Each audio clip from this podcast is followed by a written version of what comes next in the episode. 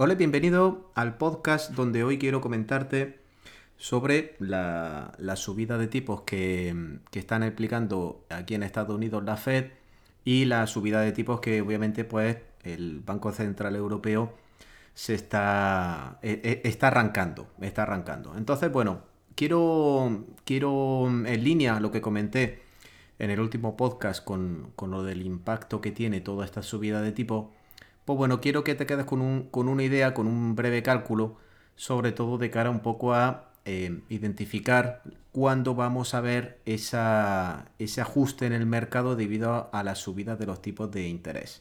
Mira, verás, si, mm, has usado el simulador que, que, te comparto, el de hipoteca, y más si usas, por ejemplo, el, de, el que subí la semana pasada en donde pues en el mismo fichero hay un comparativo con los dos cuadros de amortización en donde los dos son a 30 años y tú ya puedes jugar con uno o con otro pues cambiando la cifra o el tipo de interés pues te vas a dar cuenta de que un solo punto de diferencia en un préstamo hipotecario a 30 años es como si pagases el 20% de intereses del capital que estás pidiendo. Esto es, digamos redondeando, de cada 100.000 que tú le pides al banco de capital en intereses a 30 años van a ser 20.000 eh, los intereses que te va a cobrar por cada punto hipotecario. Entonces por eso, por eso también mencioné lo del 5.3, porque con 5.3 tú ya a partir de ahí vas a pagar más de intereses que el del capital que le has pedido prestado al banco.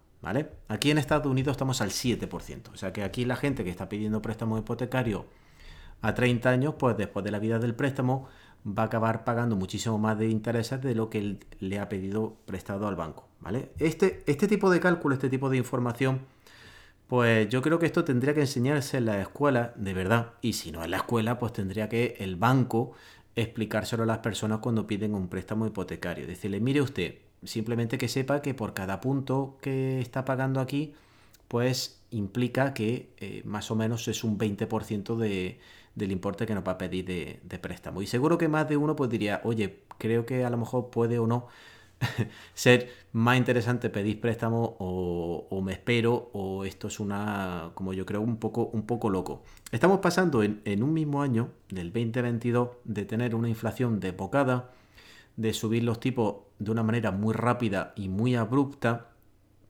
Y ahora, pues claro, con el encarecimiento del dinero tan rápido, pues entonces ya los bancos están empezando, pues como, como bueno, pues cuando había una situación previa en donde ya pues te bonificaban cuando hacía un depósito bancario, ya te daban dinero por eso, por tener la cuenta corriente, etc, etc, etc. Entonces, esto sí o sí, ¿vale? Todo esto, eh, yo por, mi percepción, viendo lo rápido que están subiendo los tipos de interés. Yo cuando sale la Fed y dice sube 0,75 puntos básicos, yo, yo me echo la mano a la cabeza. La gente, como, como no entiende, repito, el impacto que tiene eso, pues bueno, pues vive tan normal, pero lo vamos a notar bastante.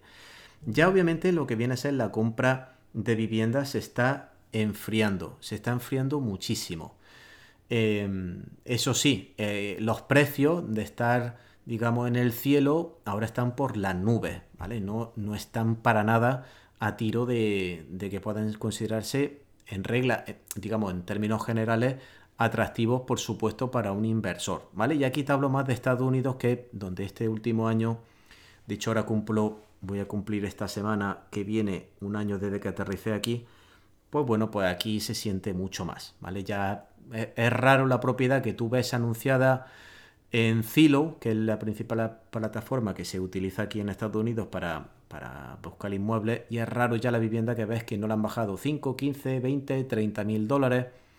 Pero bueno, si tú ves su histórico, porque aquí todos los datos de, evolución de precios los puedes ver en la misma plataforma, pues tú ves que, bueno, había gente, es curioso, te, te encuentras anuncios eh, que de verdad, que esto a mí me parece pues un poco sorprendente. Tú, tú ves propiedades que en los últimos dos años o dos años y medio no ha vivido absolutamente nadie, sino simplemente se ha comprado y se ha vendido, se ha comprado y se ha vendido por, bueno, como un objeto especulatorio.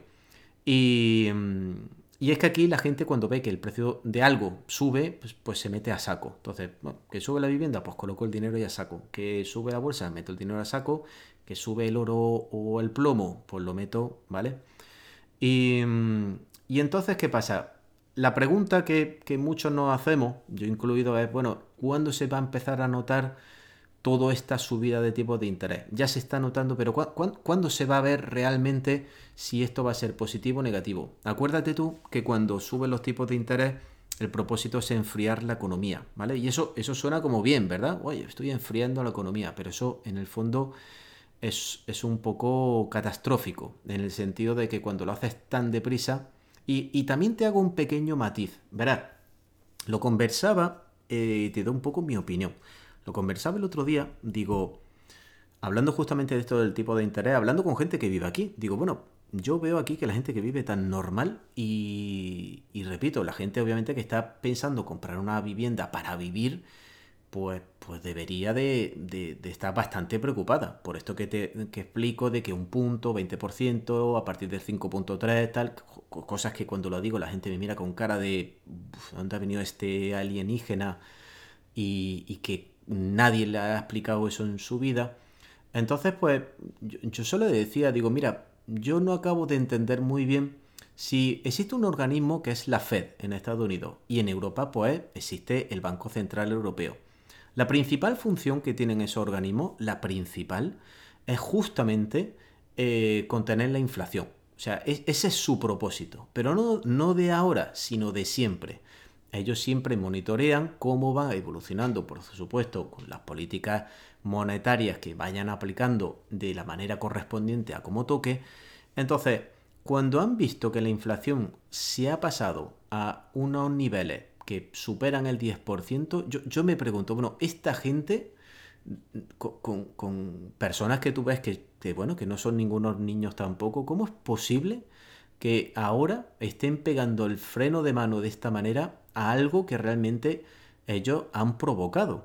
Siempre en, las crisis, siempre hay obviamente varios catalizadores, pero siempre hay, hay, un sitio donde, donde se origina el problema. Pues yo le decía, digo, yo creo que el problema está justamente en eso. Y si, si tuviese que escoger entre la Fed y el Banco Central Europeo, diría que es peor la Fed.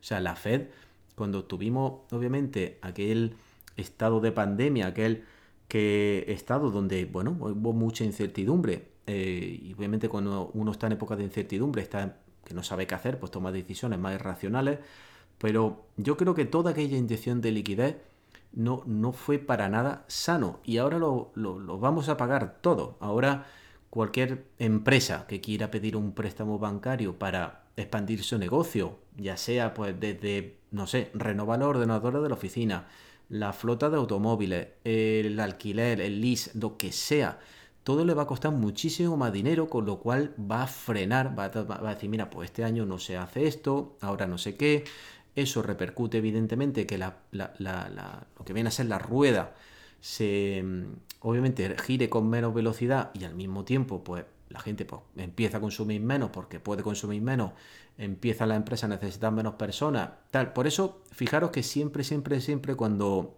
hay noticias, siempre se remonta y se hace foco al empleo. Yo, yo eso lo he mencionado muchísimas veces, que el empleo es un indicador clave, porque eh, al, final el empleo es una consecuencia, ¿vale? Eh, no es causa, es consecuencia. Entonces, si tú ves que el empleo o el, desempleo, el desempleo sube, pues evidentemente es una consecuencia de que efectivamente el sistema económico, la, rueda, se está parando y se está parando mucho. Cuando están subiendo ahora tanto los tipos para contener la inflación y, y, bueno, mientras que el empleo se mantenga en unos niveles correctos, pues entonces ellos van a seguir metiendo tal. Lo que pasa es que aquí se pasan de frenada. Eh, es lo que, o sea, se pasaron de frenada cuando se pusieron a inyectar liquidez y por eso ahora, pues bueno, viene, viene la inflación y ahora se ponen a, recular y a, tirar del freno de mano. Pero es que se, están pasando de frenada y lo veremos posiblemente el año que viene en su máximo apogeo, ¿vale?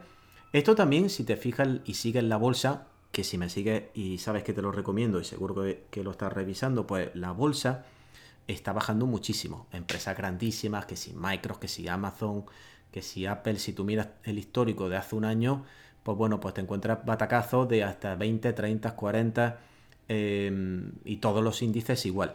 La gente está haciendo líquido también eh, activos que tienen en participaciones de empresas, por ejemplo acciones, por el propósito también de no tener que pedir dinero prestado. O sea, imagínate tú, si, si tú vas a pedir un préstamo a día de hoy hipotecario al 7% en este país y, resulta que mm, eh, tienes dinero líquido colocado en, eh, repito, en acciones, en bonos, lo que sea, pues tú dices, mira, pues, pues voy a liquidar eso antes de que tener que pedir prestado al 7%.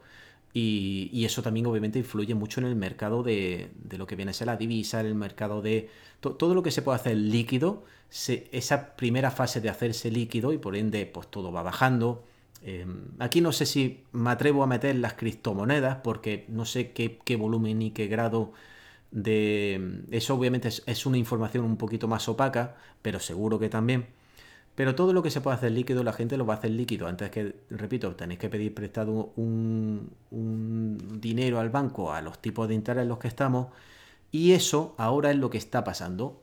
¿Qué va a pasar de cara al año que viene? Pues pinta bastante mal, porque cuando todo eso siga bajando y la gente, y ya hablo por el sector inmobiliario, que es el que obviamente más me interesa, pues vea que las cuotas, la tal, como expliqué en el último podcast, pues, pues, pues mucha gente no va a poder meterse ahí, pues el mercado tiene que bajar. Pero eso sí, acuérdate, comprar algo que sea muy, mucho más económico, imagínate que la vivienda baja, eh, la vivienda en la zona, que, esto es otro punto importante, no baja todo de manera lineal. Acuérdate tú que existen zonas que cuando llega la época de crisis las sufren más, bajan mucho más y hay zonas que bajan pues bastante menos. Para eso te recomiendo que mires o escuches cuando hablo sobre el tema de la revalorización de zonas. Entonces, eh, ¿que va a bajar? Sí, pero en unas zonas más o menos, pero también evalúa, sí, ha bajado la vivienda un 10, un 15, un 20%, pero si te suben tres tipos de interés, ya te está tres puntos en la cuota en el préstamo hipotecario, pues ya te está saliendo mucho más caro. Entonces, evalúa muy bien eso, evalúa el, el tipo de interés que vas a pagar por ese préstamo, y evalúa también el precio que te están pidiendo. Y aunque el banco, que esto también es uno de los inconvenientes que tiene el sector inmobiliario, al final si la gente, si el banco le da el dinero, la gente compra. Entonces, siempre he dicho que es un mercado muy irracional. Pero si me estás escuchando y obviamente te gusta analizar y haces tu número, pues siempre, siempre, siempre evalúa esa. Evalúa de cara al año que viene, cuando va a ser mejor momento de cara a comprar que este, aunque repito, suba los tipos de interés, haz un número, trata obviamente, si puedes, durante este periodo y mientras que la rueda está a una velocidad bien, pues ahorrar el máximo de dinero que puedas para que luego no tengas que pedirlo prestado, cuentes con la entrada y eh, de esa manera, pues también te digo, te vas a encontrar muchas más oportunidades. Eh, apostaría para eso, ¿no? Que, comparando, comprando ahora, mejor esperar al año que viene. Haremos seguimiento a lo que sigan a los tipos de interés Espero que esto no sea como el año 80, que los tipos de interés hipotecarios subieron mal 10, 15, 18%. Y, y, tengamos mucha paciencia porque todo está cambiando muy rápido, muy rápido. Y como he dicho, en un mismo año hemos pasado de nadie quiere tener dinero líquido en el banco porque no vale nada, porque la inflación está subiendo mucho y cada vez vale menos, a ahora de repente pues ya empieza a valer y eh, los préstamos pues se ponen extra mega caros. Bueno, Em, te deseo una feliz semana. Repito, haz tu número siempre. Acuérdate, un punto son 20% de, de intereses que va a pagar sobre el préstamo en términos cuantitativos. Repito, acuérdate, por cada 100.000, 20.000 de intereses. Así que bueno, te deseo feliz semana, un saludo y nos vemos en el siguiente podcast.